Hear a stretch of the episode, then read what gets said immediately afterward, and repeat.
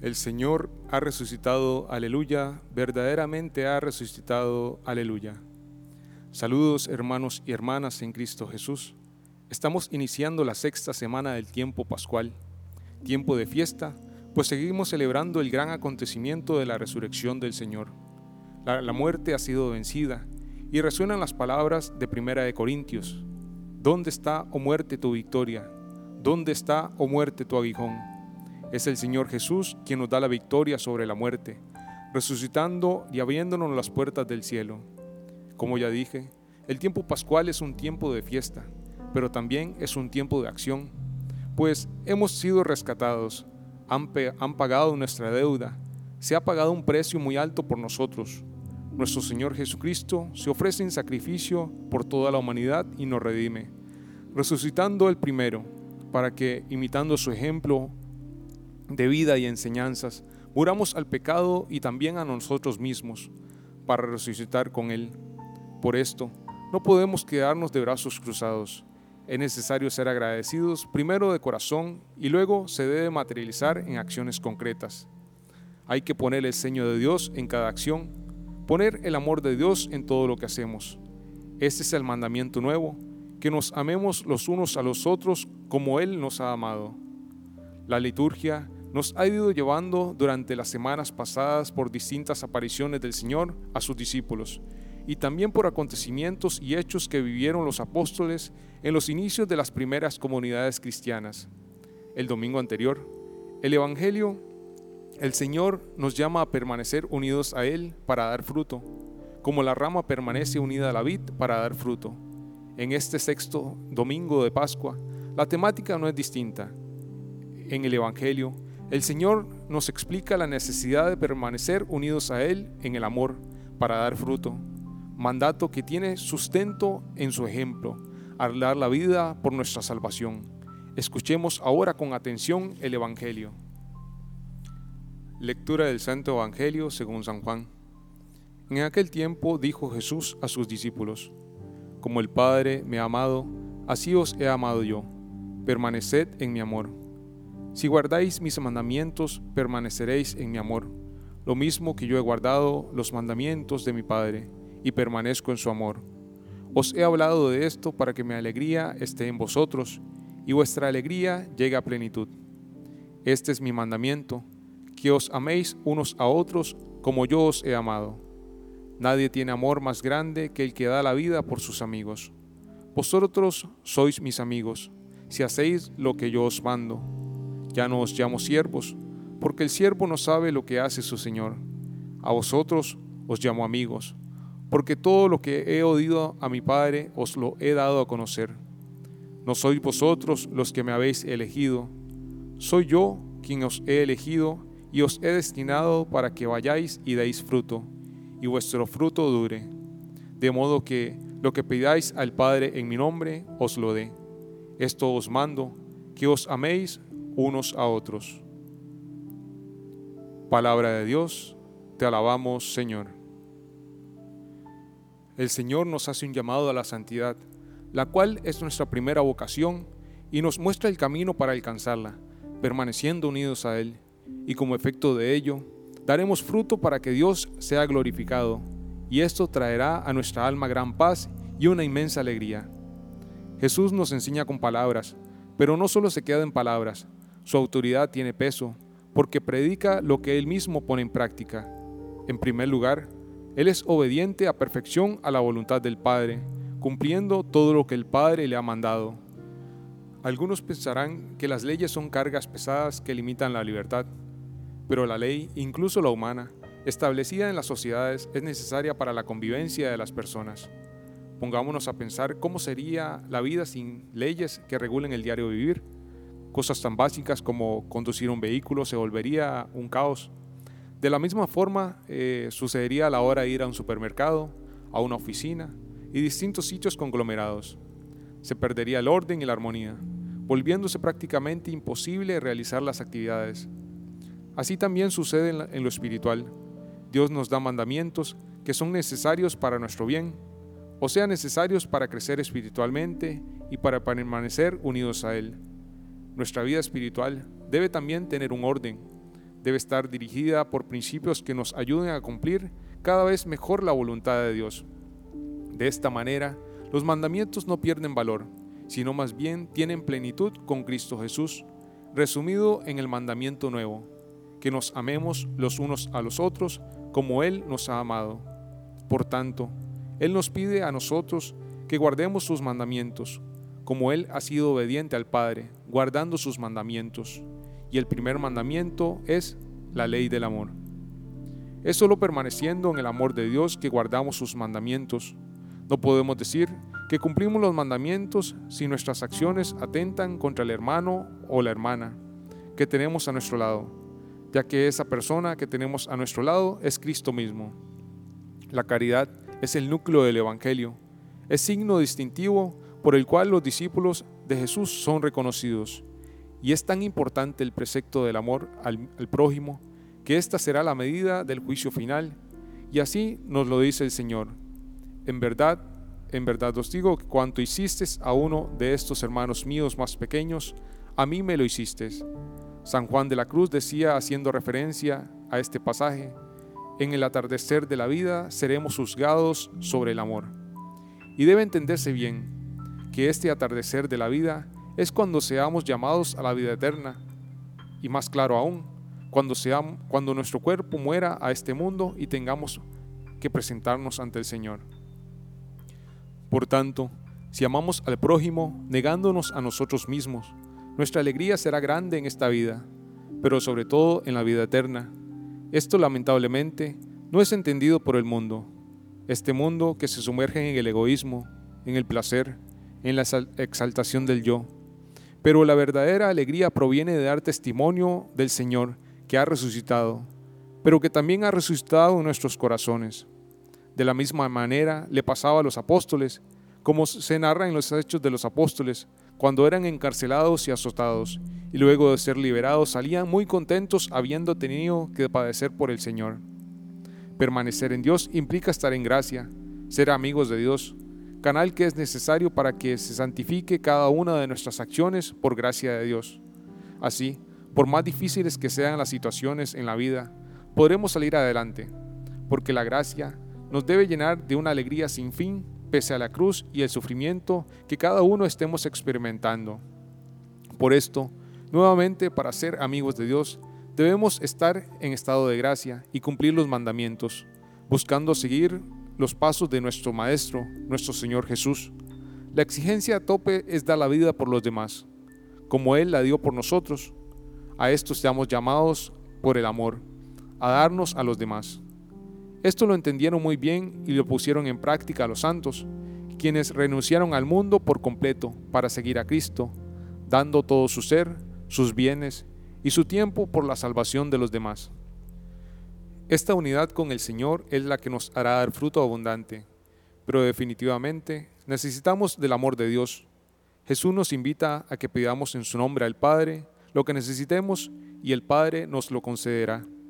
Debemos tener claro que no estamos solos en nuestro caminar por esta vida, contamos con los auxilios del cielo, la intercesión de la Virgen y de todos los santos. Lo dicho anteriormente, es semejante a lo que nos dice la primera carta de Juan, capítulo 4, versículos del 10 al 13, que dice, En esto consiste el amor, no en que nosotros hayamos amado a Dios, sino en que Él nos amó y nos envió a su Hijo como propiciación por nuestros pecados. Queridos, si Dios nos amó de esta manera, también nosotros debemos amarnos unos a otros. A Dios nadie le ha visto nunca. Si nos amamos unos a otros, Dios permanece en nosotros y su amor ha llegado a nosotros a su plenitud. En esto conocemos que permaneceremos, que permanecemos en Él y Él en nosotros, en que nos ha dado de su Espíritu. Dios nos ama y de la misma forma en que nos ama, quiere que también nosotros nos amemos los unos a los otros. El Espíritu Santo que habita en nosotros es el que suscita el amor, pues este amor no surge como una iniciativa nuestra, sino que nace del amor de Dios que ha tenido primero por nosotros. Este amor de Dios también se hace presente en la liturgia de la iglesia. En cada sacramento, Cristo Jesús está presente en medio de su pueblo para alimentarnos con su gracia. En relación con lo anterior, les comparto una breve historia donde el protagonista es un pequeño monaguillo que nos recuerda la importancia del encuentro con Cristo en la Eucaristía y del cómo necesitamos de su amor, sentir su amor por nosotros, esperando que abra nuestro corazón. Cuenta la historia que un sacerdote recién ordenado fue enviado a un pequeño pueblo para ayudarle en sus labores pastorales a otro sacerdote que ya llevaba allí mucho tiempo. Este nuevo sacerdote se esmeraba por servir bien a la comunidad y buscaba la participación de sus feligreses en las labores de la parroquia. Un día, vino a su encuentro un matrimonio joven con su hijo pequeño. Sus padres solicitaron al nuevo sacerdote que lo aceptara como monaguillo. El sacerdote no pudo negarse a esta petición. El domingo siguiente, 15 minutos antes de la Eucaristía, puntualmente se presentó el niño a ayudar. El sacerdote poco antes de iniciar la misa, se percató que el niño no sabía cómo ayudar, por lo que le dijo al niño que hiciera todo lo que él hiciera. Era un niño muy obediente, por lo que al iniciar la celebración y el sacerdote al besar el altar, también el pequeño hizo lo mismo. Luego de finalizada la misa, el sacerdote le explicó al niño qué era lo que tenía que hacer y qué no. Entre otras cosas, le dijo que al altar Solamente él lo podía besar. Con ese gesto, el sacerdote se une a Cristo. Eso le, explicó al niño. Al, día, al domingo siguiente, al iniciar la celebración, el sacerdote besó al altar y notó que el niño no lo besó, pero puso su mejilla sobre él. Al terminar la misa, se encargó el sacerdote de recordarle lo que le había indicado el domingo anterior, pero el niño le respondió, yo no lo besé, él me besó a mí. La moraleja de esta pequeña historia es la importancia de dejarse amar primero por Jesús y a mantenernos unidos y fiel a ese amor en todo momento, en los momentos de alegría, pero también en los momentos de lucha y de prueba. También nos recuerda que el verdadero protagonista es Él. La obra no es nuestra, nosotros solo somos instrumentos de su gracia. Debemos vivir nuestro propio encuentro diario con Jesús debemos dejarnos amar primero por Él. Estamos llamados a amarnos a nosotros mismos y también a los demás, y de una manera especial a los pobres, a los marginados, a los que no tienen voz. También estamos llamados a cuidar la creación que Dios nos ha confiado. Vivimos en una casa común que se llama tierra. Por tanto, lo que nos afecta a unos, tarde o temprano afectará a los demás. Este es el caso de la pandemia que estamos viviendo actualmente, la cual comenzó a finales del año pasado en una región determinada y se terminó extendiendo por todo el mundo. Miles se contagian diariamente en todo el mundo y millones han muerto a causa de esta que desde que empezó. Unos países han sido más golpeados que otros, pero al final los más pobres son los que sufren más. Pues no solo es una crisis de salud, sino que también se ha convertido en una crisis económica, pues ha afectado los ingresos, en especial de los que buscan el sustento día a día. Aunque en medio de las desigualdades se ha creado una cierta conciencia de que no podemos pasar por alto la situación que viven los hermanos más vulnerables. La pandemia es una batalla de todos y en especial los países con más recursos deben están en el deber de ayudar a los que la crisis golpea con mayor fuerza. Debo decir, sin embargo, que la pandemia empezó mucho tiempo atrás y ha ido expandiéndose de la misma manera por todo el mundo, destruyendo vidas, destruyendo hogares, destruyendo sociedades. Esta pandemia es aún más grave que la pandemia del coronavirus. Es la pandemia de la indiferencia, el egoísmo, del darle la espalda a Dios, olvidando nuestros compromisos bautismales. Es la pandemia del pecado que mata el alma. Al igual que se combate una enfermedad por el peligro de la muerte del cuerpo, con más intensidad debemos luchar a diestra y siniestra contra el pecado, que lleva a la condenación, a la muerte del alma. Pero debemos tener presente que ante esta batalla no estamos solos. El Señor conoce nuestra debilidad y por tanto además de pagar nuestra deuda con su muerte en cruz, también nos deja los sacramentos para poder permanecer unidos a Él, los cuales nos fortalecen en distintas etapas de la vida. El Señor quiere que vivamos una vida sacramental activa para que, fortalecidos con el alimento espiritual, en especial en la Eucaristía, donde somos alimentados con su cuerpo y con su sangre, podamos librar las batallas contra los enemigos de nuestra alma. Y no está de más recordar que para acercarnos al alimento espiritual, a la Eucaristía, debemos tener limpia la conciencia de pecado grave. Y si por alguna razón hemos caído en pecado, debemos correr a reconciliarnos con el Señor por el sacramento de la confesión, siguiendo los pasos que nos exhorta a seguir la Santa Iglesia para una buena confesión. Y así, libres de pecado y con el propósito firme de no volver a pecar, provisto con la gracia de Dios, continuemos en ascenso espiritual.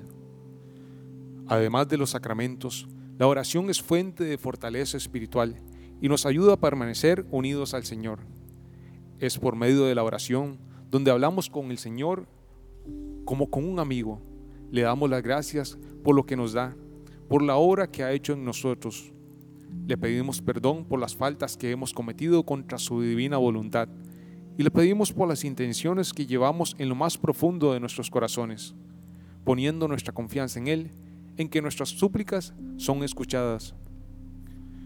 Es por esto que habiendo recibido todos estos auxilios divinos por los sacramentos, por la oración y toda acción de Dios, debemos ponernos en acción y ya fortalecidos llevar el Evangelio a otros, empezando por los que nos rodean, incluso nuestra familia. No podemos quedarnos estáticos ante las necesidades que tienen los hermanos. Mucho hemos recibido, por tanto, hay que poner en práctica lo que Dios ha realizado en nosotros. Mucho hay por hacer y las palabras no siempre son necesarias. Así se hacía entender un santo religioso a otro que lo escuchaba. Predica, predica, predica, si es necesario, incluso con la palabra. Con esto da a entender que la mejor predicación que podemos hacer es con nuestro ejemplo de vida, es dejar que por la acción del Espíritu Santo en nuestra vida, todo lo que hagamos sea evangelio. Es precisamente esto lo que han hecho los santos, vivir en su vida el evangelio, negándose a sí mismos, para vivir en íntima unidad con Dios y entregándose en el servicio a los demás. Pero la santidad no es solo un llamado para unos pocos, al contrario, es nuestra primera vocación como bautizados.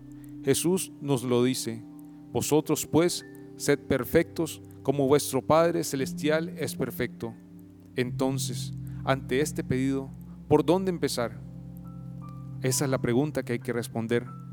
Una vez alguien le preguntaba a un santo, ¿qué tengo que hacer para ser santo? Esperaba una respuesta muy complicada y profunda, pero el santo le respondió, para ser santo basta querer. Este es el primer paso, querer. Pero quererlo de verdad, o sea, poniendo todos los medios para lograrlo, pero con la ayuda de Dios, sin la cual nada podemos. Esto implica que las obras y los comportamientos deben respaldar nuestros propósitos. Al final, son las obras las que hablarán y darán testimonios de nuestra fe. A modo de cierre de esta reflexión, habiendo resucitado con Cristo y reafirmando los compromisos bautismales, fortalecidos con la gracia de Cristo Jesús en unidad con Él por el amor, prediquemos en todo momento el Evangelio, no tanto con la palabra, sino con nuestra vida. Y si llega algún momento de debilidad o desánimo, no dudemos en recurrir a la fuente del amor que es el mismo Cristo Jesús. Pero tampoco podemos olvidar que la Virgen María, la Madre de Dios, está ahí presta también para escuchar nuestras peticiones y correr en nuestro auxilio. Madre de Dios, pero también Madre nuestra, quiere nuestro bien y sobre todo nuestra salvación. Por eso, acudamos con confianza a ella y pidámosle amar a Jesús como ella le amó, y al final de nuestra vida terrena, llevados de su mano, alcancemos la corona del cielo. Dios les bendiga.